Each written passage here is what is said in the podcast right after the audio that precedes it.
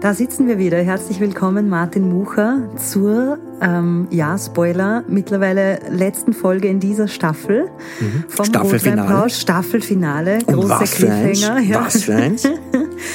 ähm, magst du kurz Resümee ziehen über das letzte halbe Jahr Philosophieren im Rotweinplausch? Gibt es irgendetwas, das dich beschäftigt oder was dir durch den Kopf geht? Naja, zum ersten Einmal muss ich sagen, dass es für mich ein ganz großes Geschenk war. Äh, so viel ähm, schwierige Gedanken zu versuchen runterzubrechen äh, und, und, verständlich zu machen. Das war eine große Aufgabe und das hat mir sehr viel Spaß gemacht. Und zum anderen würde ich jetzt thematisch sagen, dass wir in, im letzten halben, halben Jahr ähm, das heutige Thema äh, Schritt für Schritt, sukzessive vorbereitet haben. Mhm. Jede der Folgen hat einen kleinen Teil von dem beleuchtet, über was wir heute als Ganzes reden werden. Mhm. was für eine schöne Ankündigung. Insofern äh, ja, löse ich gleich mal auf, bevor die Spannung zu groß wird. Wir reden heute über nichts Geringeres als die Frage nach dem Sinn des Lebens. Und ausformuliert hat uns die, die Theresa, und ich lese mal ihre Frage vor. Anknüpfend an euren Rotweinplausch Den Drachen reiten lernen, Folge 2.6, ist in mir mal wieder ein zentrales Thema aufgetaucht, das mich schon seit langem beschäftigt und das ich nun gerade auch an euch richten möchte. Ich bin 31 und immer größer wird in mir die Frage nach dem viel zitierten, aber wohl kaum noch zufriedenstellend gefundenen Sinn des Lebens. Worin liegt der Sinn meines Lebens? Ist es eine Verwirklichung auf beruflicher Ebene, mir meine Ziele immer höher zu stecken, Erfolge zu haben, beruflich voll und ganz in meiner Berufung aufzugehen?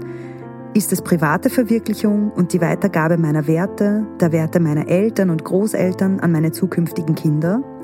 Geht es darum, die Erfahrungen, die ich im Laufe meines Lebens sammle, bestmöglich an meine Nächsten weiterzugeben, damit andere daraus lernen können? Ist der Sinn meines Lebens nachhaltig etwas für die Welt zu bewirken, dass mein Leben im Gedächtnis bleibt, dass ich ein Vermächtnis hinterlasse? Oder ist der Sinn meines Lebens für andere, für eine Gemeinschaft, für meine Familie, mein Umfeld da zu sein, anderen gut zu tun durch mein Dasein und Wirken?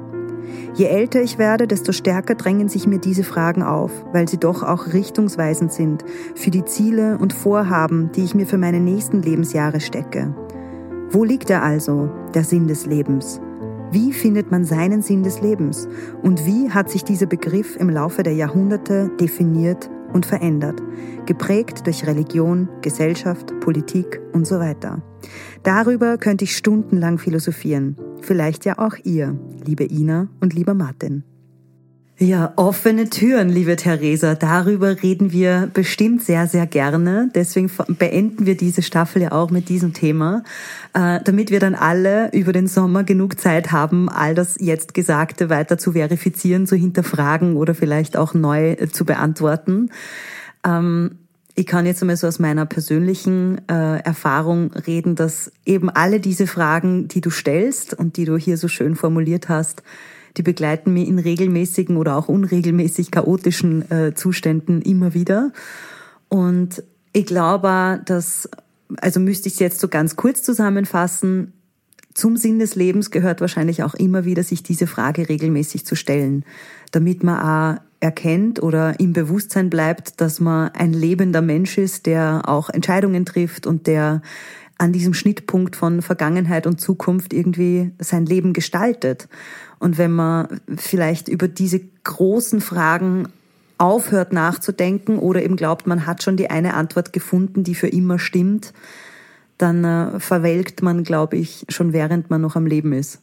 Und deswegen hält uns wahrscheinlich, auch wenn diese Frage manchmal unangenehm ist oder unbeantwortbar und damit viel zu komplex und vielleicht auch ein bisschen finster oder schwer wird, aber ich glaube, diese Frage ist irgendwie auch sowas wie ein Jungbrunnen. Ja, auf jeden Fall. Jetzt so aus der, und das jetzt wirklich aus der Sicht des, des akademischen Philosophen. Diese Frage ist bemerkenswert. Wir hatten sehr, sehr viele gute Fragen. Und leider konnten wir bis jetzt noch nicht alle beantworten.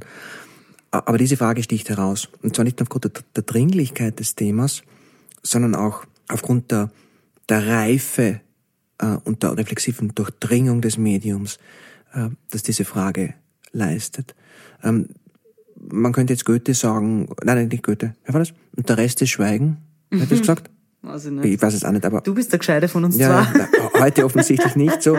Goethe sagte mehr Licht, ich habe vergessen, wer gesagt hat, der Rest ist Schweigen. Aber das da, äh, diese Frage ist unfassbar bemerkenswert, weil sie nämlich alle die Momente vereint, von der die Philosophie seit Anbeginn der Zeit behauptet, dass es der Sinn des Lebens ist. Hm. Ja? Und, und das ist aber nicht nur zufällig und ungeordnet, sondern, man möchte sagen, mit, hm, mit höchster logischer Präzision. Hm. Ja? Jede dieser, dieser kleinen Fragen ist dreistufig. Jede dieser kleinen Fragen äh, formuliert einen Lebenssinn von mir in ein anderes, in eine Zukunft hinein, mhm. um dann zum Schluss so nochmal die Frage zu stellen, ob das Ganze einmal beantwortet werden kann oder öfter gestellt werden muss.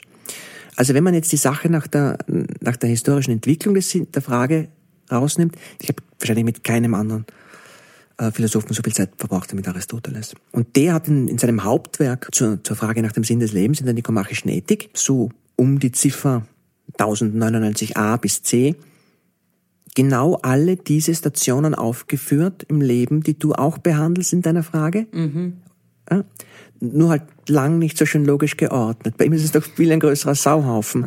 Also, also wir haben da eine, eine, eine, eine neue Aristoteles da. Mhm. Und ganz, also ganz, Therese, wir ziehen unseren imaginären ja, Hut vor dir. Ja, ja. Das, das, das macht mich wirklich, äh, ja, muss ich sagen, äh, berührt mich nämlich tatsächlich ein bisschen äh, äh, ganz tief hinein ins Herz. Das ist eine großartige Frage. Vielleicht das Einzige, was man sagen könnte, äh, wo, wo noch was eben zu sagen ist, ist, ist die historische Komponente. Nicht? Mhm. Ähm, und, und, und mit einem Einverständnis würde ich jetzt einfach mal so ganz kurz ein bisschen so... Wahnsinnig gerne. So, so was dazu sagen. Ähm, ich ich mache das jetzt ein bisschen...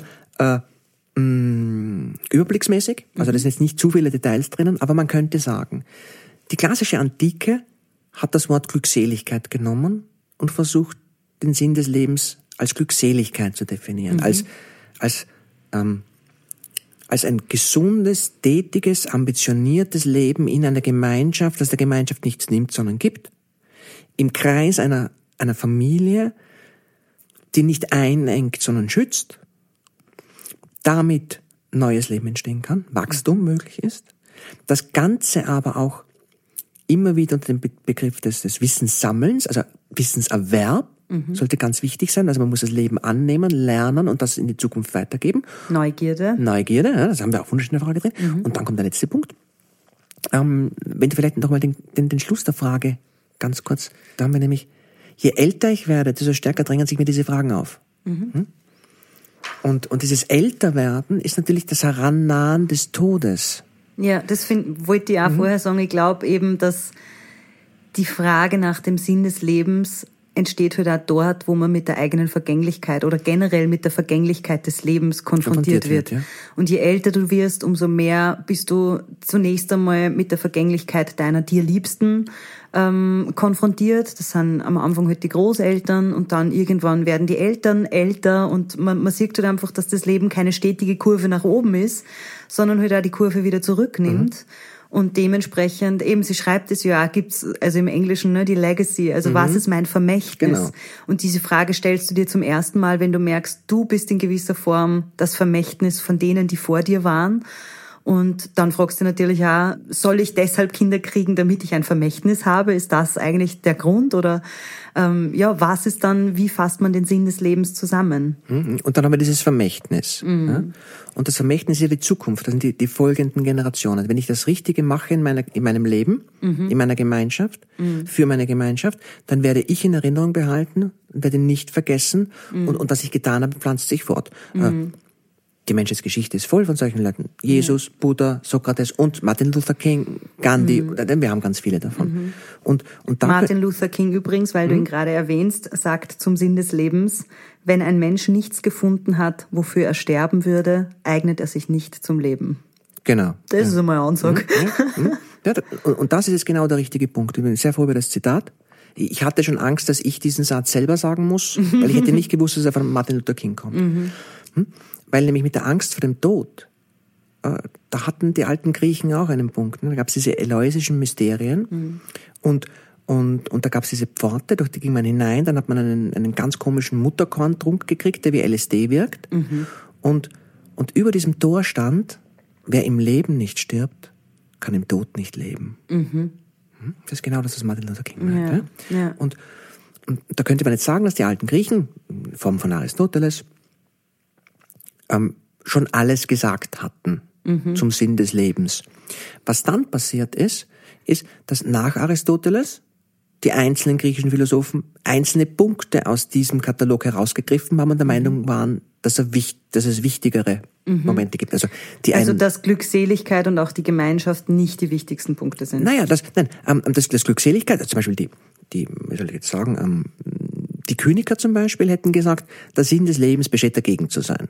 Hm? Weil du musst ja ein bisschen dagegen sein, damit du beson ein besonderes Profil entwickelst und eine Legacy in die Zukunft hast. Ja. Ähm, ähm, die, die Hedonisten, also die Menschen, die nach dem Glück gestrebt haben, nach der Lust, sagten, das stimmt schon alles, was Aristoteles sagt, aber das wirklich Wichtigste ist dieser Akt der Zeugung und der Akt des Trinkens und der Akt des Essens und Des nicht Feierns. des Feierns und nicht der der Arbeit. Und Aristoteles ist der Meinung, beides ist wichtig. Hm? Ja. Und, und dieser, dieser, diese Aufdröselung in diese Einzelmomente dieser Frage äh, führt dann quasi bis zur römisch-katholischen Kirche, die dann wirklich tatsächlich sagt, was in diesem Leben passiert, führt nur insofern zur Glückseligkeit, als im nächsten Leben das vergolten wird. Als dass du ins Himmelreich eintauchen kannst, wenn du ein gutes Leben geführt Genau, also, hast. also indem sich auf dieses ewige Leben konzentriert. Ja. Wenn du im Leben nicht stirbst, Ja. Mhm. kannst du im Tod nicht leben. Die dachten, dass das Leben im Tod das Wichtigste sei. Und, und auf dem Höhepunkt dieser, dieser, sagen wir mal, monomanisch-zyklopischen Konzentration auf Einzelpunkte in diesem Leben, kam dann ganz logisch der Umschlagpunkt. Und ab Thomas von Aquin könnte man sagen, so im 12. Jahrhundert, geht die Reise dann wieder dahin, dass die Leute versuchen, Dinge zusammenzudenken. Ja, da hat man sich die Einzelpunkte angeschaut und wirklich gemerkt, okay, irgendwas Einzelnes ist es nicht. Ja. Nur Kinder kriegen ist zu wenig, nur Ja. Trinken ist zu wenig, nur Ruhm ist zu wenig, Ja. nur das Leben nach dem Tod ist zu wenig. Deswegen ist Ihre Frage ja auch so schön, weil sie alle diese Genau. Punkte, in denen man einzeln Sinn finden könnte, aber wenn sie es dann zu Ende denkt oder vielleicht Mhm. auch zu Ende beobachtet in ihrem Umfeld, dann merkt, ja, aber das alleine wird mir nicht reichen. Also Mhm. es muss doch eine, eine komplexere Antwort geben auf Mhm. diese vielen Fragen. Und äh, gleichzeitig natürlich, je komplexer die Antworten sind, umso unbefriedigender werden sie dann, weil dann hat man wieder das Gefühl, das ist ja keine Mhm. Antwort. genau. Und ja, genau, weil es ist letztendlich keine Antwort. Ja. Und darum ging es dann ging's dann äh, quasi so von, von 14, 1500 weg, von der Philosophie der, der Renaissance, wo man dann so Leute äh, wie Hobbes hat, nicht? der sagte, der, der Sinn des Lebens ist der Kampf oder die Verhinderung des Kampfes, also oder ähm, Rousseau, der sagte, der Sinn des Lebens besteht darin, ähm, dass wir die Kinder nicht durch die Gesellschaft zerstören. Nur dann können sie frei und schön aufblühen und alles das erfüllen, was Aristoteles von ihnen gerne hätte.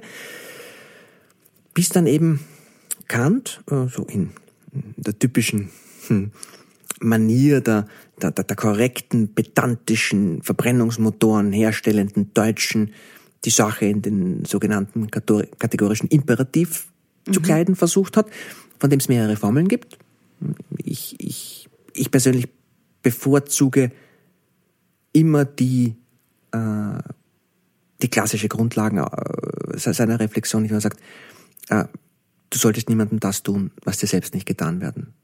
Was, nicht willst, dass man, man dir tut. Was ja irgendwie Hm? dann, wenn wir wieder bei, weil du vorher schon bei Jesus warst, äh, im römisch-katholischen Sinne, liebe deinen Nächsten wie dich selbst. Also Wäre wär ein Punkt, lebe ja. Empathie, Mhm. heißt es eigentlich, ah, ne? Ja, genau. Weil natürlich, weil natürlich jetzt, ich habe das war mein, mein großer Fehler, ich habe nicht darauf hingewiesen und nicht gen sauber genug getrennt zwischen der Lehre der katholischen Kirche und der Figur Jesus Christus. Mhm.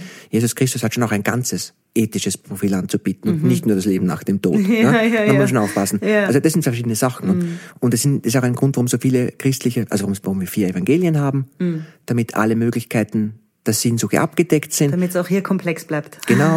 Und, Oder und differenziert halt, ja. differenziert, komplex, vielfältig, weil das Leben Mhm. so ist.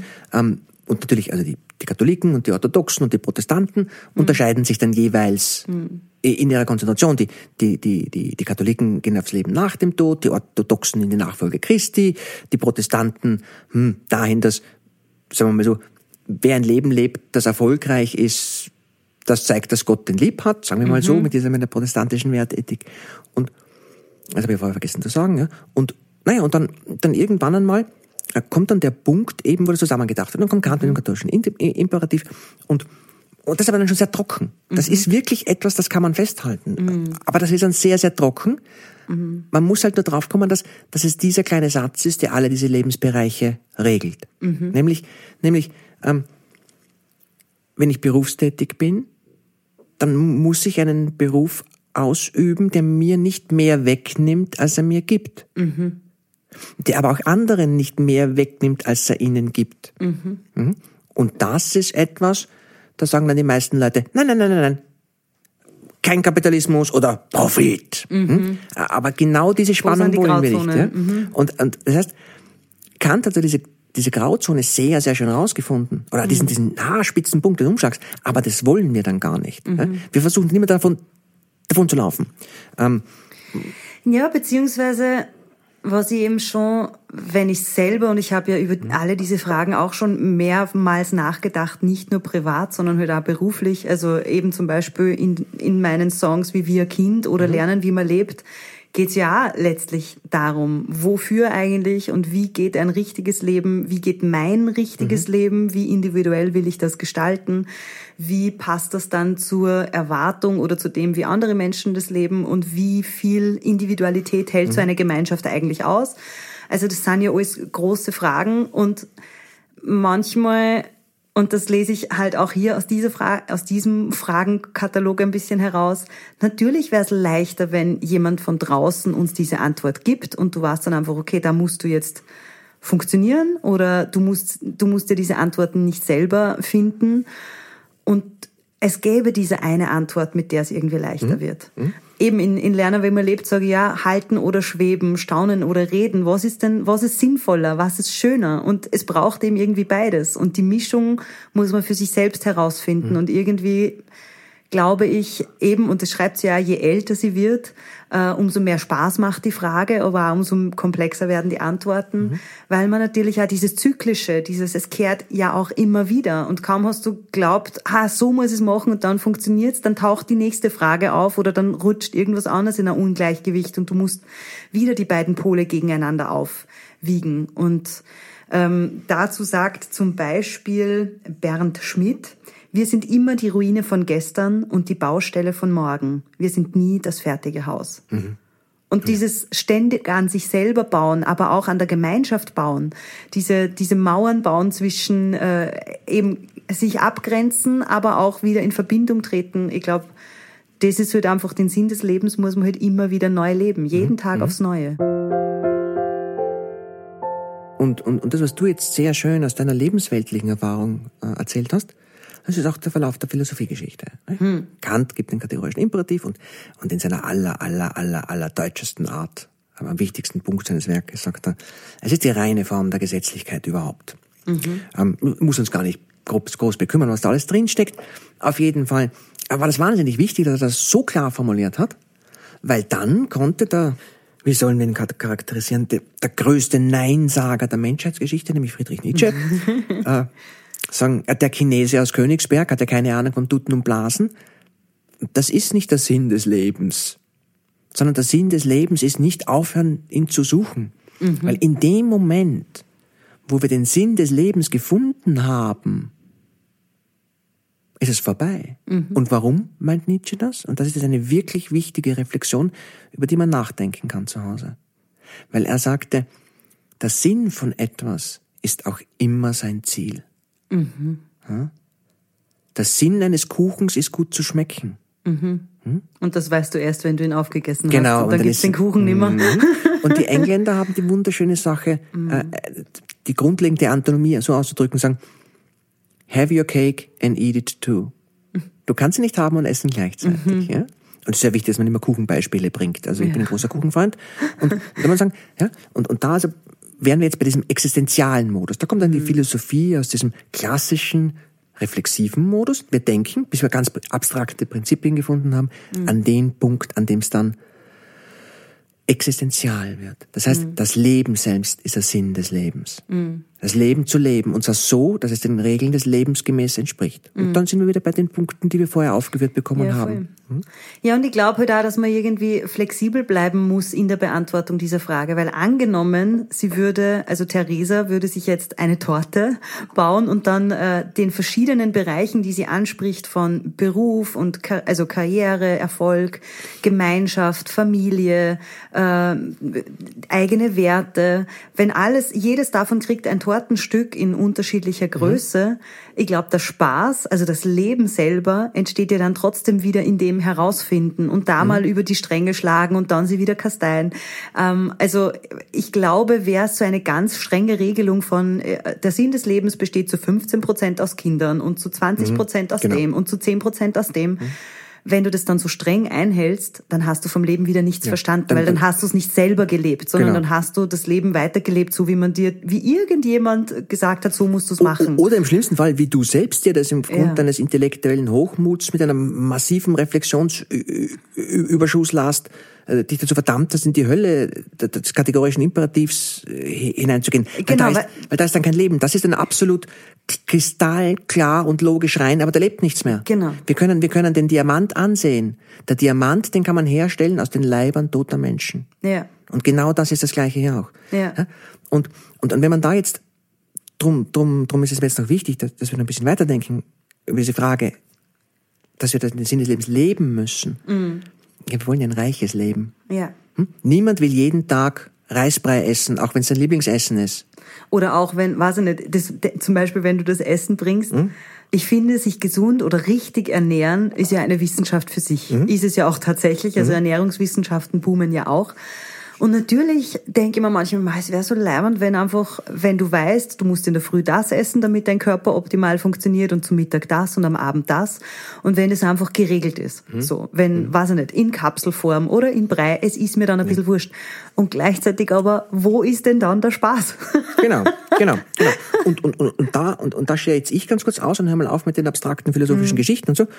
Und, und erzähle eine Begegnung aus meinem Leben, die schon sehr, sehr lange her ist. Mhm. Mir, mir erscheint es ja, in einer Zeit, die sich in Jahren nicht mehr messen lässt. äh, da war ich mit meiner Frau, äh, einer guten Freundin und mit dir auf dem Konzert von Hubert von Geusern, mhm. weil uns der Sevi eingeladen hat. Mhm. Und da erzählte der Hubert die Geschichte vom Grönlandhai. Mhm. Der hat den Sinn des Lebens im Überleben gefunden und lebt jetzt in einem absolut gleichmäßigen, gleichmäßig temperierten Wasser, irgendwo 1000 Meter unter der Oberfläche, bei 4,5 Grad oder sowas. Er ist blind, er, er, er schwimmt mit einem Meter pro Sekunde. Das heißt, er ist im Wasser langsamer. Pro Minute. Äh, pro Minute, pro Minute. Das heißt, er ist, mit, er ist im Wasser in seinem Element langsamer als eine Seeschildkröte an Land die Eier legt. Also der könnte nicht mal ein Salatblatt jagen, weil es verfaulen würde, bis er es erreicht. Der der schnappt nach allem, was er spürt, weil er nichts sieht. Und man könnte meinen, er ist perfekt angepasst. Mhm. Aber das ist das Leben des kategorischen Imperativs, wenn man, wenn, wenn, wenn, man, wenn man ihn nicht ab und zu bricht. Yeah. Dann wird man zum Grönlandhai und man muss sich im Klaren sein. Er hat natürlich eine große Sicherheit, dass da unten nichts passiert, weil dort ist es über die Jahrtausende hinweg extrem konstant. Mhm. Aber sollte etwas passieren, mhm. hat er keine Chance, auf irgendetwas zu reagieren. Yeah. Das heißt, er ist eine absolute Extremform des Lebens. Ja. Wohingegen wir Menschen viel mehr im Zentrum der Sache stehen, weil wir können alles und nichts gleichzeitig. Mhm. Hm? Wir sind weder schnell noch, noch groß noch nix. aber, aber irgendwas, äh, wir haben so ein bisschen was im Kopf und ab und zu schaffen wir damit ein Problem zu lösen. Mhm. Und, und, und, und darüber ist noch ganz kurz, und dann, dann bin ich fertig, äh, mhm. nämlich tatsächlich, äh, weil was nämlich da noch ganz, ganz wichtig ist, ist, ähm, wenn ich ein Jugendlicher bin, dann, dann erfahre ich Veränderung nur positiv. Ich werde immer erwachsener, kann immer mehr, weiß immer mehr. Darf immer mehr. Ja, und dann, dann bin ich zwölf und will 14 sein. Und dann mhm. bin ich 14, dann will ich 18 sein. Dann bin ich 18, will ich 21 sein. Dann bin ich 21 und auf einmal bin ich mir nicht mehr so sicher, ob ich jetzt 23 sein will. Ja, das stimmt. Und, und wenn man dann 30 ist, dann ist es sowieso vorbei. Ja? Und jetzt, und ist es nicht. Ich kann, ja, ja. ich kann bestätigen, es wird immer nur lavender. Äh, da ich beschlossen habe, in meinem Leben nicht mehr zu lügen, verweigere ich die Antwort, da ich mich nur selbst belasten könnte. nein, aber als Schmäh ohne. Ja, natürlich. Äh, es, gibt eine Bereicherung, findet immer statt. Mm. Nur, nur, nur, so wenn man das anschaut, das gilt natürlich jetzt nicht nur für jeden einzelnen Lebensabschnitt, sondern das gilt für jeden Tag. Mhm. Der Meinung zu sein, in einer Wirklichkeit, die sich ständig ändert, den Grönlandhai spielen zu wollen und einfach absolut nichts anderes zu tun, als immer nur das Gleiche. Ja. Das kann nicht funktionieren. Und, und dann nämlich mit logischer Notwendigkeit kann das nicht funktionieren. Dann stirbt man aus. Entweder als Individuum oder als Spezies. Naja, eben vor allem, weil ja die Menschen um dich herum oder das Umfeld, das Leben um dich herum nicht aufhört, lebendig zu sein. Und selbst wenn du glaubst, du hast es jetzt verstanden und jetzt spiele ich das Spiel auf diese eine Art weiter, dann kannst du sicher sein, dass eben links und rechts und über und unter dir irgendetwas passiert, das wahnsinnig unberechenbar für dich ist. Und äh, ja, auf das du dann erst recht wieder reagieren musst. Und mhm. je flexibler oder resilienter du bleibst, umso sicherer ist auch deine, ja, deine Lebensqualität. Ähm, Wolf Biermann sagt dazu, nur wer sich ändert, bleibt sich treu. Mhm. Ja, ja, ja, ja, ja. Mhm.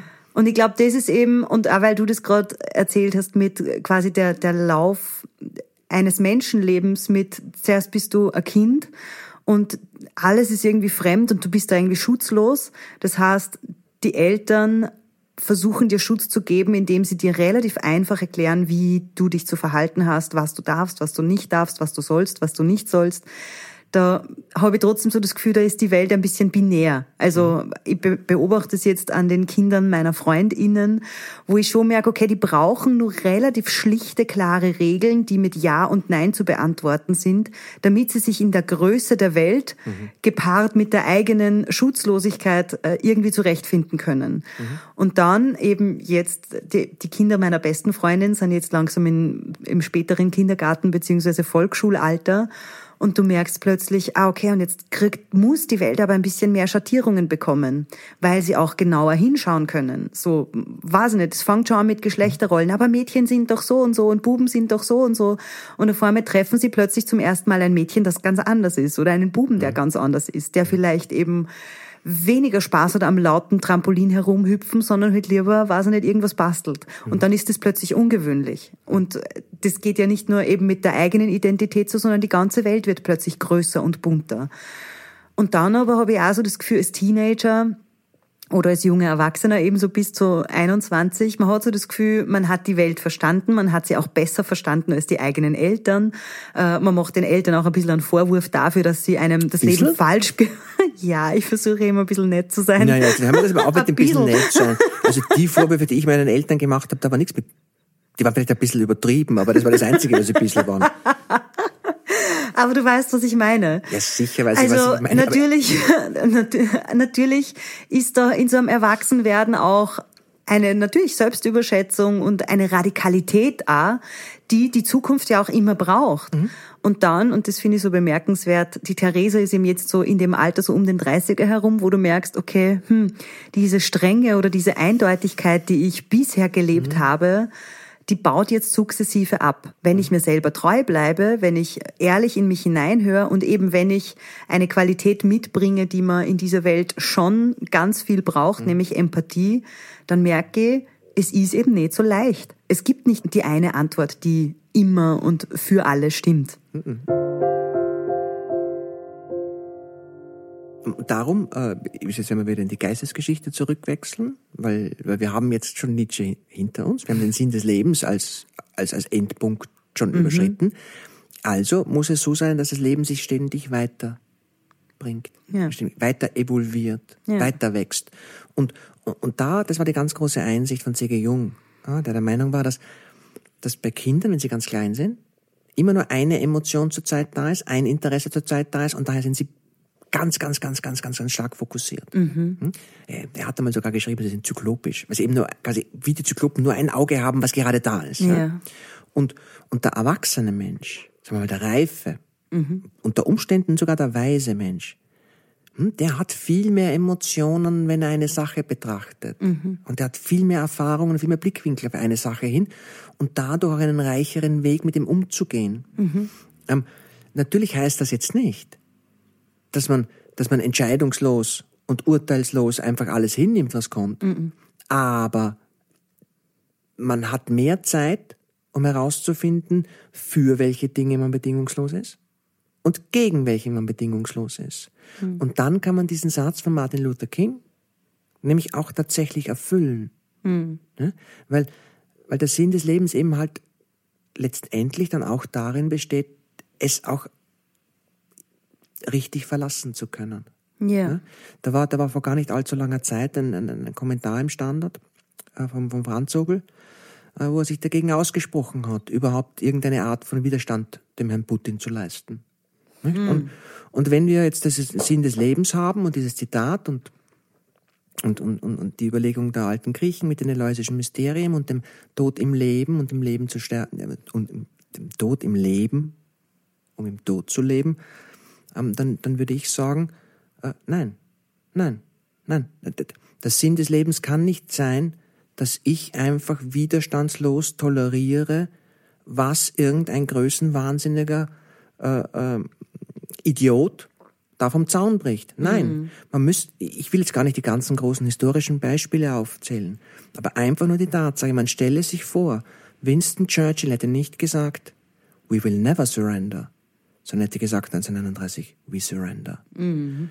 Diese Welt, die dann entstanden wäre, in dieser Welt möchte ein Herr Franz Obel nicht leben. ja? mhm. Oder oder er tut immer nur so, als wäre er Antifaschist. Was natürlich gut sein kann bei jemandem, der für nichts zu kämpfen bereit ist. Mhm. Man muss sich, und das heißt nicht, dass man, also ich bin gegen Gewalt und ich bin gegen Kämpfen, mhm. aber wenn der Zeitpunkt kommt, dass sowas wie in Putin passiert, mhm. dann muss man auch erkennen, dass der Sinn des Lebens darin liegt, diesen Sinn des Lebens zu verteidigen. Ja. Ja? Weil, weil dieser Gesellschaftsentwurf, dem der Herr Putin vorsteht, der weist nicht in die Zukunft. Mhm. Das ist ein verarmender, mhm. ein ausschließender und kein inklusiver, bereichernder. Ja. Und das dürfen wir nie vergessen. So, so, so sanftmütig auch immer sein wollen. Ja? Mhm. Sanftmütigkeit darf nicht mit Schwäche ver verwechselt werden. Ja. Diesen Fehler haben wir in den letzten 30 Jahren gemacht. Ja. Wir waren zu sanftmütig. Mhm. Oder halt eben, ja, aber das ist halt auch wieder, das ist so ein schwieriger Grad, weil natürlich will man irgendwie dem anderen diese Freiheit lassen, der darf seine eigenen Antworten mhm. finden, nur wenn der andere in seinem, in seiner Erkenntnis so viel lauter ist und so viel ja. mehr Platz braucht, Eben, dann gibt's ja diesen Satz mit der Gescheitere gibt noch. Nur was ist das für eine Welt, in der der Klügere immer sagt, der Depperte darf laut sein. Genau. Und der Depperte darf Krieg spielen. Ja. Also irgendwann ja, muss doch der Klügere ja. auch mal bereit sein und aufzustehen und genau. zu sagen, und hi mhm. bis hierhin sollst du gehen. Genau. Und, und nicht weiter. Genau. Hinter, hinter dieser Linie steht Rom. ja. Nein, aber das, das ist einer der Punkte. Man, man muss, und vor allem ist auch ganz wichtig, weil das ja auch was, jetzt mit diesem ganzen Krieg und so, dann lassen wir das mal ein bisschen wieder weg. Mhm. Auch, auch im persönlichen äh, Leben. Hm? Wir müssen den Menschen, und gerade den Menschen, die wir am meisten lieben, müssen wir ihre Grenzen aufzeigen und wir müssen ihnen spiegeln, was sie tun. Mhm. Sonst haben die ja keine Rückmeldung. Ja, genau. Ja, und sonst habe ich auch irgendwann kein Ich mehr. Ja? Wenn jeder mit mir alles machen kann, was man mit mhm. mir machen will, dann, dann bin ich ja nur noch ein zur Verfügung gestelltes Objekt ja? für wen anderen. Dann, dann bin ich ja kein Subjekt mehr für mich selber. Dann, dann bist du nur meine Handpuppe eines ja, anderen. Ja. Und, und der hat dann keine Grenzen mehr. Und wenn Menschen keine Grenzen erkennen, das ist der Weg in den Wahnsinn. Mhm. Voll. Das, das ist der Grund, warum die, die Antike Und das ist nicht der Ausdruck von Frieden. Na, na, das ist na, der Ausdruck na. von Heuchelei. Ja, ja, das ist Heucheln. Ja? Das ist Lügen. In letzter Konsequenz ist das Lüge. Mhm. Ich finde, das, was du vorher gesagt hast oder wo wir schon ein bisschen darauf zugesteuert sind, dazu sagt Seneca, um zu sterben, bist du geboren. Mhm. Und ich glaube eben schon, je älter man wird, was ich vorher schon gesagt habe, umso mehr bist du auch mit dem Tod konfrontiert und auch mit der Überlegung, dass auch dein Leben endlich ist mhm. und dass du meistens den Zeitpunkt dafür nicht weißt mhm. und dass er früher oder später eintreten wird und dementsprechend musst du dem auch früher oder später immer öfter die Frage stellen, wenn ich nur dieses eine Leben habe, slash hatte, was soll der Gedanke sein, mit dem ich am Schluss mhm. imstande bin, mich zu verabschieden? Von diesem Leben, aber auch von mir, von meiner Existenz. Irgendwann kommt der Punkt, wo meine Existenz beendet ist und nicht mehr weitergeht. Oder mhm. zumindest ist das der Wissens- oder Glaubensstand. Ähm, also ja, wir wissen es halt nicht. Mhm. Aber die Möglichkeit, dass es einfach irgendwann vorbei ist, ist auch am Leben schon präsent. Ja. Und ich glaube schon, dass man daraufhin immer wieder auch seine Existenz ausrichten muss. Mit welchem Gedanken möchte ich diese Welt verlassen? Ja, und, und, und da kommen wir wieder hin, weil, weil wir ja diese, diese, diese zutiefst äh, aristotelische äh, und, und, und ja, äh, auf wundersame Weise den Menschen durch diesen großen Denker in den Schoß gefallene Weisheit äh, formuliert haben in der Frage, äh, nämlich, was gebe ich meinen Kindern weiter? Mhm.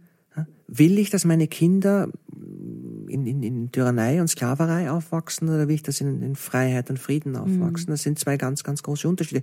Und dann muss man halt ab und zu mal ein bisschen in den sauren Apfel beißen, persönlich auch. Ja. Ja, äh, Ich lese gerade ein Buch, das mir mein Gitarrist empfohlen hat, äh, und es heißt Utopien für Realisten von Rutger Bregmann. Und schon im Vorwort schreibt er was, was mich seither ganz oft beschäftigt hat und was ja eigentlich jedem Menschen, mit dem ich gerade so äh, in Kontakt bin und in ein Gespräch trete, irgendwann muss ich das loswerden, weil mir das so beeindruckt und so ähm, zum Nachdenken anregt, nämlich er sagt eben, gemessen an der Weltgeschichte ist es der Menschheit zu keinem Zeitpunkt besser gegangen als uns heute. Also selbst den ärmsten Menschen in Afrika, denen geht's besser, also an Ernährung, denen geht's besser als, als den wohlhabenderen Menschen vor 200 Jahren bei uns. Nein. Das heißt, irgendwie eigentlich gemessen an der Menschheitsgeschichte stehen wir gerade ziemlich super da. Und gleichzeitig aber, wenn man sich Studien anschaut und die Menschen, die jetzt gerade leben, befragt, wie gut geht's dir denn, äh, dann haben alle das Gefühl, dass speziell für die nächsten Generationen, also für unsere Kinder, dass die ein nicht so gutes Leben führen werden können, wie wir jetzt gerade. Oder die meisten haben sogar das Gefühl, dass es uns schon schlechter geht als der Generation unserer Eltern.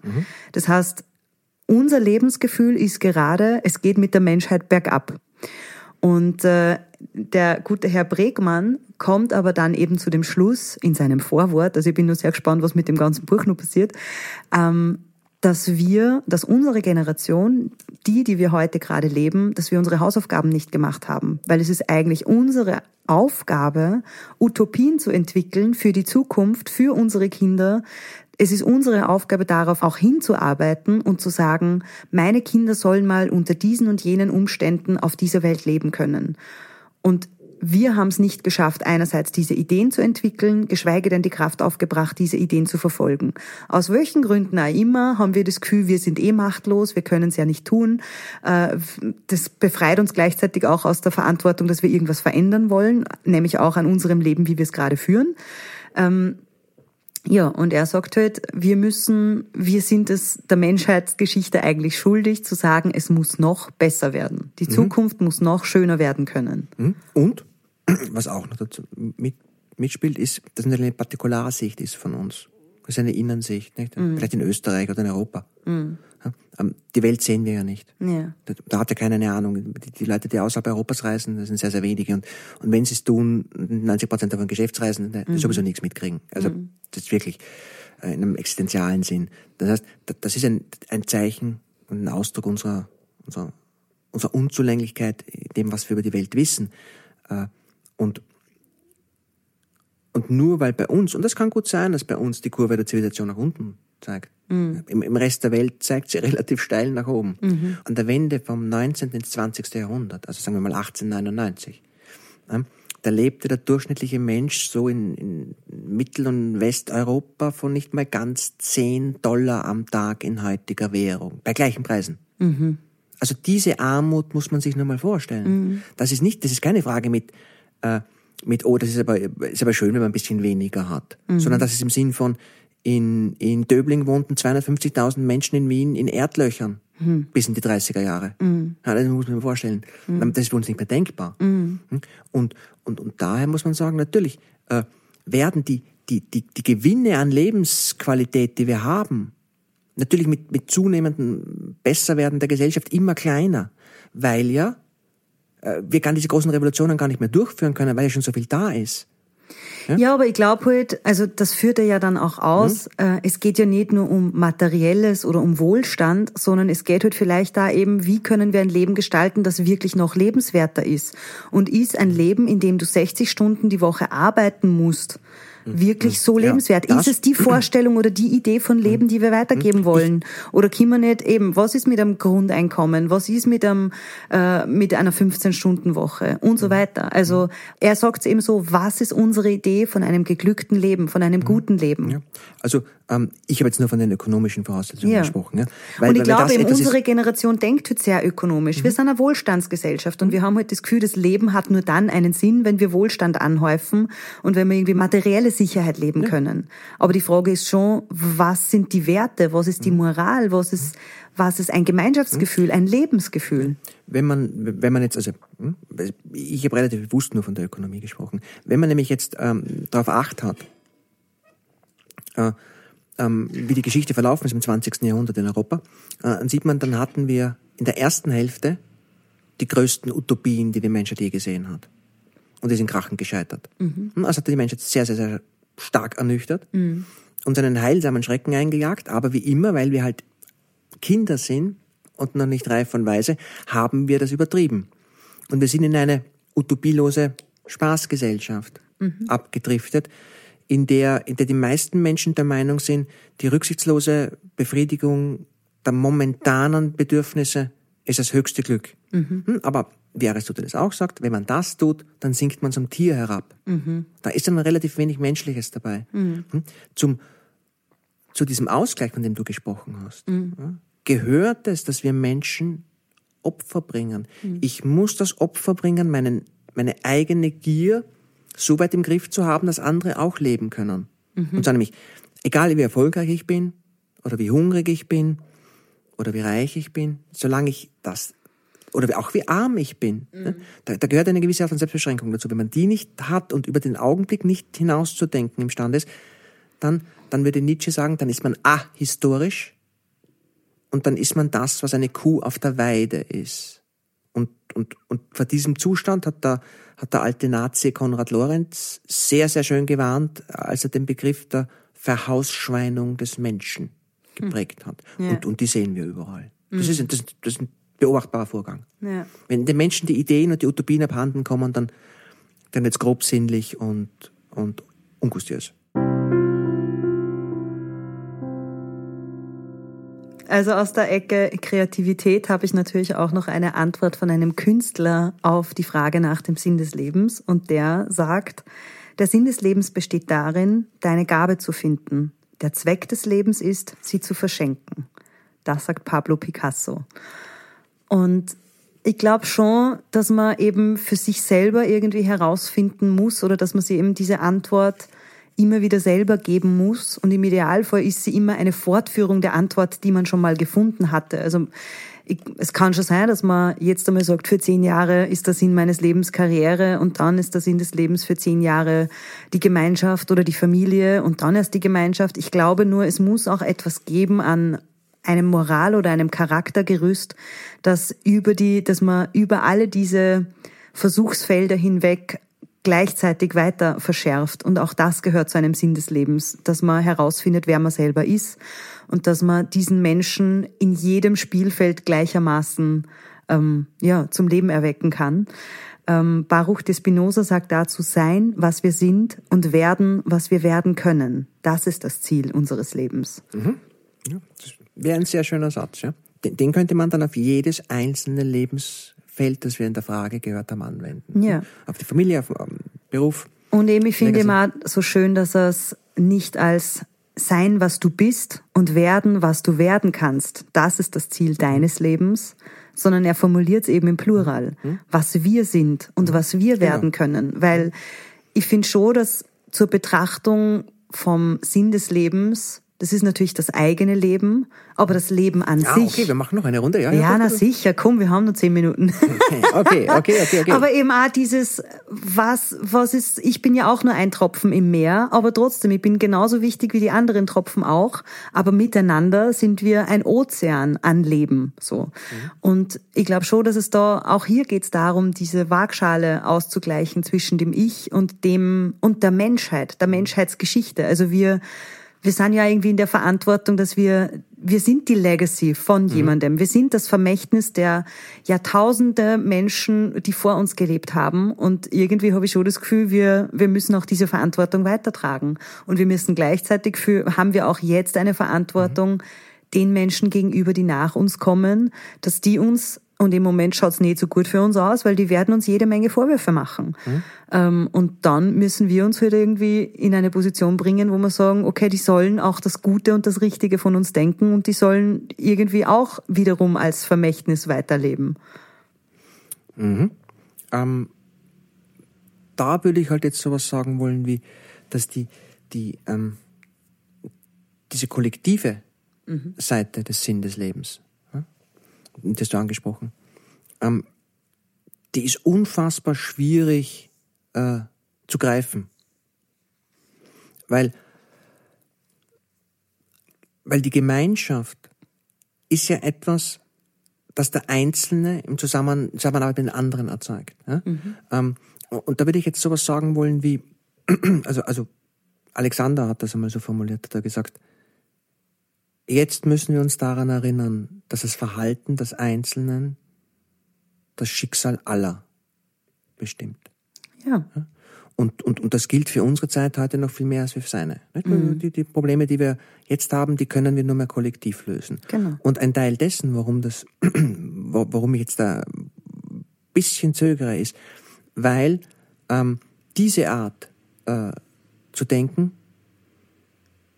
bei uns noch nicht so ausgeprägt und ausformuliert wurde wie die ersten Probleme zum Sinn des Lebens und Standpunkte, die wir ausgesprochen haben. Ja. Die beiden großen Entwürfe, die wir hatten, die, die das Überleben der Gemeinschaft betroffen haben, nämlich den Nationalsozialismus und den Kommunismus, äh, Die, sind haben einmal nicht funktioniert. und, und zwar nämlich, und zwar nämlich nicht nur nicht funktioniert, sondern ähm, das sind, also noch so ein Scheitern wird für alle nicht gut ausgehen. Also, also Ja.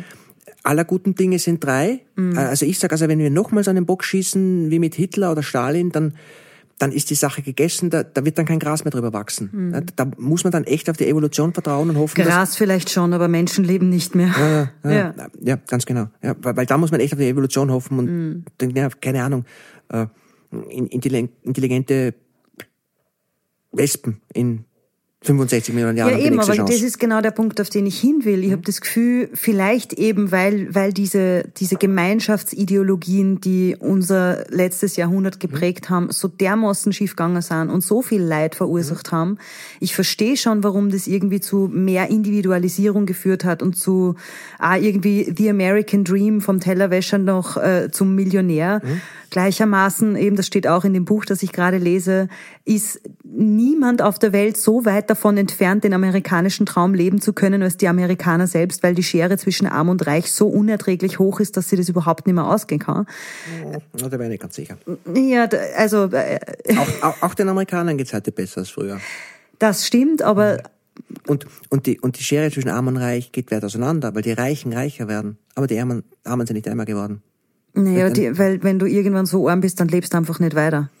Also Ja, wenn aber- du unter dem Existenzminimum lebst, existierst du nicht mehr. Dann Ja, hört das früher oder ja. später auf. Aber, aber es leben auch heute nicht mehr Amerikaner unter oder am Exist also es ist weniger. Es sind also in jedem, jedem, jedem Indust in jeder Industrienation. Äh, und ich glaube, bis auf Kongo, Nordkorea, Eritrea und eine von diesen ganz kleinen, von diesen ganz kleinen Staaten an der Nordwestküste Südamerikas, Guyana oder so, äh, in allen anderen Staaten der Welt ist, äh, ist quasi ist Armut ausgestorben. Also die, die, die UNO-Definition der Armut ist ausgestorben. Die, die, die, die, die, die generelle Situation auch der Ärmsten hat sich verbessert. Und zwar nämlich äh, um weniger Geld, aber durch, aber, aber existenzial viel stärker als die der Reichen. Äh, ob, ob Elon Musk Ja. 50 oder eine Milliarde hat, macht für seinen Lebensstil keinen Unterschied. Ob ich ähm, der ärmste Mensch einer Gesellschaft bin, in der der ärmste Mensch einfach verhungert, oder der ärmste Mensch in einer Geme- Gemeinschaft bin, in der ich dann trotzdem ab und zu noch frisches Wasser habe und ähm, keinen Krieg oder weniger Krieg als früher und, und macht einen ganz großen Unterschied. Man- Ja, aber das macht uns ja als Menschheit irgendwie aus, dass wir wissen, okay, die, die, die Schere geht so weit auf und es ist ja unsere Verantwortung als die Menschen, die auf der Habenseite des Lebens gelandet Mhm. sind, uns um die zu kümmern, die, die es einfach weit nicht so gut haben wie wir. Auf jeden Fall, aber das tun wir ja auch. Das, das wird überall getan. Es gibt, also die Sache, die, das sehe ich jetzt gar nicht so kritisch. Und, und man muss schon auch sagen, wir können nicht wollen, dass wir eine arbeitsteiligere Gesellschaft haben, wenn, wenn dadurch der Unterschied zwischen Arm und Reich nicht größer werden soll. Wenn, je mehr Jobs ich zwischen Chef und, und Hilfsarbeiter einbaue, umso größer wird der Unterschied im Verdienst zwischen Chef und Hilfsarbeiter sein. Ja, und aber wenn wir das nicht wollen, dann, dann müssen wir sagen, okay. das da- sehe ich, ja? aber gleichzeitig darf man dann nicht sagen, der Markt reguliert das, was wir als Gemeinschaft kennen, sondern daneben, neben dem kapitalistischen äh, Hierarchiemodell, muss es halt dann auch irgendwie, also wir können nicht den Sozialstaat, das, was wir uns irgendwann einmal überlegt haben, mit wie wollen wir als Gemeinschaft leben, dass es sie für alle ausgeht, damit wir auch in einer sicheren Gemeinschaft leben können und damit sie nicht jeder einen elektronischen Gartenzaun bauen muss, damit keine von den Armen mehr reinkommen. Also wenn wir irgendwie auch eine Gemeinschaft sein wollen und Mhm. Also, nicht nur... also in Österreich würde ich jetzt nicht sagen, dass der Sozialstaat in irgendeiner Art und Weise bedroht ist. Wir haben ein unglaubliches Netz. Das ist einer der Gründe, warum die Leute zu uns kommen. ist, ist weil bei uns äh, ein Ausbau da ist, der, der meiner Meinung nach fast schon zu groß ist. Dass, dass einfach für große, große Bevölkerungsteile die, die Entscheidungen, die sie im Leben treffen, praktisch keinen Unterschied mehr machen. Äh, Und, das ist dann eher sowas, wo man sagen könnte, das, führt dann schon wieder in ein Problem hinein, dass den Menschen schon wieder der Sinn des Lebens abhanden kommt. Weil Entscheidungen zu treffen, das ist ja der Grund, warum Fragen Ja. so wichtig sind, ist ein wesentlicher Teil des Lebens. Also, Ja. aber was, man jetzt, was ich jetzt wirklich schön finde, ist, wir haben es jetzt geschafft, glaube ich, ähm, die beiden Seiten dieser, dieser Sache sehr schön darzustellen, weil, weil genau das ist diese Diskussion, die jetzt läuft. Das, ist ja nicht und etwas... die wir auch führen müssen. Ja, ja, sicher, die müssen wir führen, weil nur so kommen wir drauf, wie wir, wie, wie wir weitergehen. Ich glaube halt persönlich, dass, dass die, die große Frage, äh, die wirklich, die, die wirklich dann beantwortet werden muss in den nächsten, nächsten 30, 40 Jahren, ist die, wie kriegen wir es dahin, dass wir, dass wir den einzelnen Gegenden auf der Welt so viel Autonomie geben, dass sie die richtigen Entscheidungen für sich selber treffen können, aber trotzdem so viel gemeinschaftliche Entscheidungskompetenz haben, äh, dass wir Strategien entwickeln können, wie wir, wie wir eben zum einen mit der, mit der Klimaerwärmung und zum anderen äh, mit der Atomwaffensituation umgehen. Weil das sind die beiden ganz großen Probleme, vor denen wir stehen. Ja, voll. Und, und, da, und, und wenn wir das gefunden haben, hm, nur, nur um jetzt mal klar zu machen, dann haben wir einfach in der Tatsache, dass wir überlebt haben, demonstriert, dass wir einen weiteren Mosaikstein im Sinn des Lebens gefunden haben. Ja. Nur jetzt haben wir den noch nicht. Und, Ja. und in den meisten Fällen sprechen... Aber es drängt sich auf, dass wir ihn ganz dringend suchen müssen. Naja, und, und, und, naja, und ich meine, man will schon sagen, ich mein, es wird ja auch äh, verbittert gesucht, so, so Ja. viel Geld und, und so viel Know-how und so viel, äh, ähm, wie soll ich sagen, so über, über Überzeugung ist noch nie in die Frage gesteckt worden, ähm, was ist das eigentlich, diese Welt, wie funktioniert sie, was können wir tun, Mhm. um, um sowohl zu bekommen, was sie wollen als Menschen, aber Mhm. um den anderen Lebewesen nicht alles wegzunehmen und und und. Diese Fragen, ich meine, die, die werden, die werden ja diskutiert und es ist nur, nur die Zeit Mhm. Die rennt Frage uns davon. ist nur, ob wir schnell genug sind. Ja, die, genau. die, die Zeit rennt uns Voll. davon. Wir haben nicht ewig Zeit. Ja, und deswegen dürfen wir uns, glaube ich, also ich glaube, ein Teil von einem guten Leben ist schon auch, sich immer wieder aus der eigenen Bequemlichkeit, nämlich aus dem, dass man eine Antwort gefunden hat und sie jetzt einfach stur weiterlebt, dass man sie da immer wieder herausreißt und n- sich wieder auf die Suche nach neuen Fragen und nach, nach Neuem, nach neuem Leben auch begibt. Martina Gedeck sagt, im Leben geht es darum, die richtigen Fragen zu stellen und nicht dauernd Antworten zu Ja. geben. Naja. Insofern, äh, liebe Theresa, hoffen wir, Entschuldigung, du willst was sagen. Ja, aber, aber darum ist auch die Frage am Anfang so cool. Ja. Weil, weil die gab uns Gelegenheit, viele, viele Sachen zu sagen, Ja. die jetzt zu Hause auf wahnsinnig viel Widerspruch stoßen werden. Ja. Und so geht das Spiel los. Ja. Oder so geht das Spiel weiter. naja, in, in unserem Fall jetzt geht's mal los, Ja. ähm, weil, weil für, für uns ist ja mal der erste Punkt die Frage gewesen. Ja, Aber im stimmt. großen, kulturübergreifenden, zeitübergreifenden Dramen, ja, so Ja. wird das Spiel gespielt.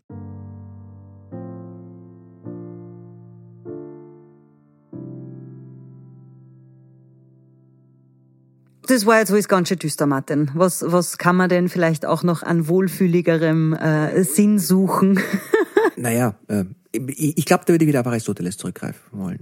Was man sehen kann, ist, dass wir, dass wir diese Lebensbereiche kennengelernt haben. Äh, vom, vom, vom persönlichen Streben, von der eigenen Ambition im Beruf, in der Wirkung nach außen, von der Wirkung in der Familie, ähm, über die Kinder in die Zukunft, vom Lernen, über das Gelernte, über die Wissensvermittlung, als Lehrer in die Zukunft zu wirken und dann natürlich durch das Ansehen, das man in seiner Gemeinschaft erwirbt. Ähm, Aber auch emotional, glaube ich. Wie geht's mir denn mit mir selber? Naja. Wie ist meine Beziehung zum Leben, zu Ja, meiner warte, warte, warte, Wirksamkeit? warte, du okay, bist- ich bin schon wieder zu schnell. Du bist zu schnell. Du, der Regina Ferrari. du, tu mal Fiat 500. Hm? Okay. Mhm. Ja, ja? Und, und, und das sind diese Punkte. Und dann, dann hatten wir noch die Frage nach dem, nach dem Tod, letztendlich. Mhm. Und, und, und ich würde jetzt sagen, was man, was man machen sollte, oder was das Leben eigentlich ist, ist, in jedem dieser Bereiche herauszufinden, welche von diesen Sachen sind für mich wichtig und welche nicht. Mhm. Es ist total okay zu sagen, also meine Außenwirkung in dem Sinne einer, einer, einer, einer eines Berufes äh, ist mir gar nicht so wichtig. Ich, ich meine, ich gehe schon arbeiten, um Geld zu verdienen, aber was mich interessiert, ist meine Familie, ist mein soziales Umfeld in meinem Dorf oder in meinem Grätzl. Mhm. Oder ich kann sagen, ja, ja, das ist alles ganz nett, aber ich interessiere mich halt einfach nur für Mathematik und ich will halt einfach dieses Fermatsche Problem einfach lösen. Und, Ja. Und, und also man muss zu diesen Sachen Positionen entwickeln. Nämlich, nämlich der, sagen wir mal, die, die, Extremposition, die nicht gut wäre, wäre zu sagen, ich bin ein Mathematiker, ich interessiere mich nur für ein Fermat und der Rest kann mir gestohlen bleiben. Ich habe trotzdem die verdammte Pflicht und Schuldigkeit, jeden einzelnen Lebensbereich bisschen anzuschauen und sagen, mag ich den, mag ich den nicht und was von dem mag ich und was von dem mag ich nicht. Und in Ja, welcher und nur weil mir ein Bereich Unbehagen erzeugt, heißt das nicht, dass der Bereich daran schuld ist, sondern dann hat man halt für sich selber noch keinen Umgang gefunden, damit man das in sein Leben integrieren Genau, kann. genau, genau, genau. Das ist der Grund, warum wir diesen ganzen großen Gral sagen, äh, es immer so ist, dass die Ritter ausgeschickt werden um den Heiligen Gral, und das ist der Kelch, der das Blut Christi, also das Wesen Jesu, also den Sinn des Lebens in sich trägt, zu finden. Und sie gehen ihn suchen. Und jeder Ritter sucht dort, wo ihn der Wald am dunkelsten scheint. Sie suchen nicht im Sonnenlicht und dort, wo man sich wohlfühlt, sondern dort, wo man lieber nicht hin möchte. Und ich glaube, das ist ein ganz ein wesentlicher Punkt. Hm? Wir haben eine gewisse Art von, von Hilfsmechanismus, nämlich, nämlich das, wo wir nicht hinschauen wollen, das mal anzuschauen. In der eigenen Seele, in der eigenen Gemeinschaft und wahrscheinlich auch in dem, was die Zukunft bringt, wenn wir so weitermachen.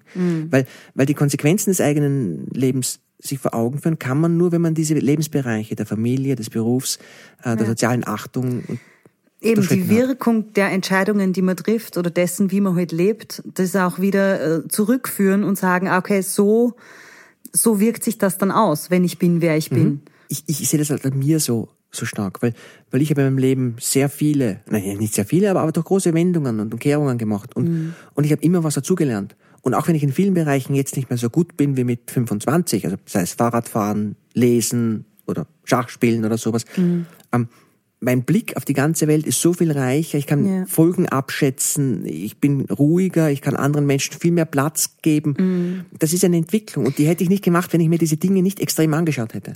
Voll. Ich habe für mein drittes Album ein Lied geschrieben, das heißt, wenn ich groß bin, und da geht's ihm genau um das. Und eine Erkenntnis, die ich schon gewonnen habe für mich, ist, dass das Leben so viel bunter und so viel abenteuerlicher und differenzierter und intensiver und mit mehr Höhen und mehr Tiefen und mehr allem ist, als ich es mir als Kind vorgestellt habe und als ich es mir ausmalen konnte. Und das kann doch auch ein, ein roter Faden sein in der Sinnsuche, dass wir alles noch ein bisschen intensiver haben oder dass das Leben noch so viel intensiver ist, als man es im Kopf denken kann. Da, da hast du mir jetzt auf was ganz Wesentliches aufmerksam gemacht. Äh, Wieder mal so ein mm, katastrophaler Versager meinerseits. Äh, Aristoteles ähm, ist in vielen Wissensbereichen überlegen gewesen, aber, aber vor allem war er Biologe. Und was er gesehen hat, ist, das Leben geht in die Zukunft und es entwickelt sich. Er war der Erste, der ein Ei geöffnet hat, um zu sehen, woher das Leben kommt. Und da kommt, da kommt unser Ausdruck vom springenden Punkt. Ja. Weil er Eier jeden Tag legen ließ und jeden Tag geöffnet hat, um zu sehen, wie schaut die Entwicklung aus. Also er war der Erste, der da erkannt hat, es gibt eine Entwicklung im Leben. Ja. Und die führt nicht vom Komplexen ins Einfache, sondern die führt vom Einfachen ins immer komplexer werdende. Ja. Und, und dieses komplexer werden kann man als bereichern sehen. Ja. Und das gilt nicht nur für ein Ei und dann das Händel, sondern es gilt auch für uns. Weil je länger wir leben, sollten wir ein bisschen mehr lernen, ein bisschen offener werden und ein bisschen mehr können. Ja, und das ist ja die Natur vom Universum, wenn man so will.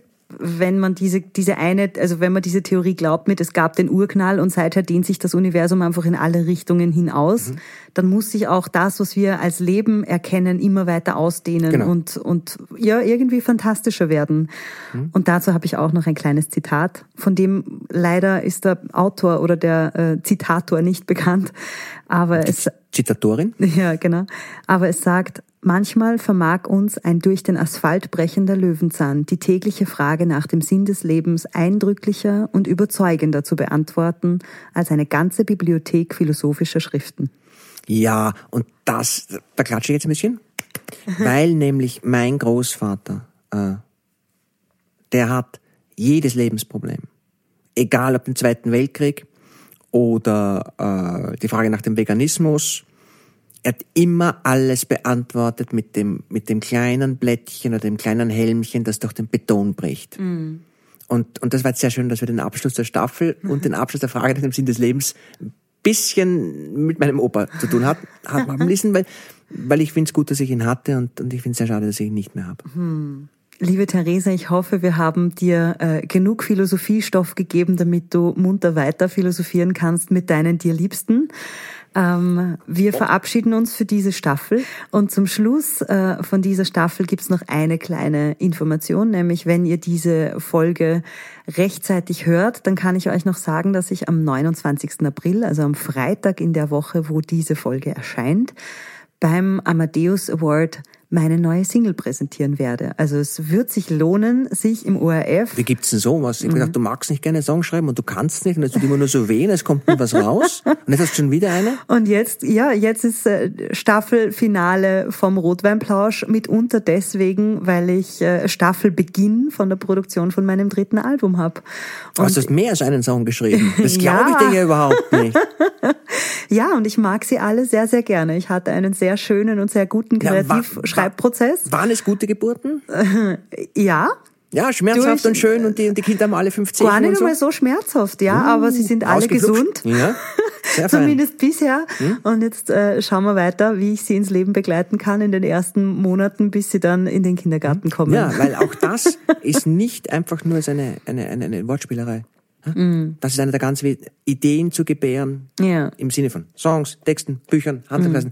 Ist eine der Sachen, wie wir in die Zukunft gehen. Ja. Wir, nämlich nicht im Ego-Ich, sondern ja. das, was rauskommt. Das sind Kinder von uns. Ja, voll. Und die Erfahrung, die ich schon gemacht habe jetzt in den letzten mm, Wochen und Monaten, die sehr turbulent für mich waren und, und sehr viel befindet sich im Umbruch und nicht alles davon war nur schön aber alles davon war jedenfalls lehrreich und insofern schon wieder schön. Also es ist halt auch immer die Frage, wie man drauf hinschaut und aus welcher Distanz und aus welcher Perspektive.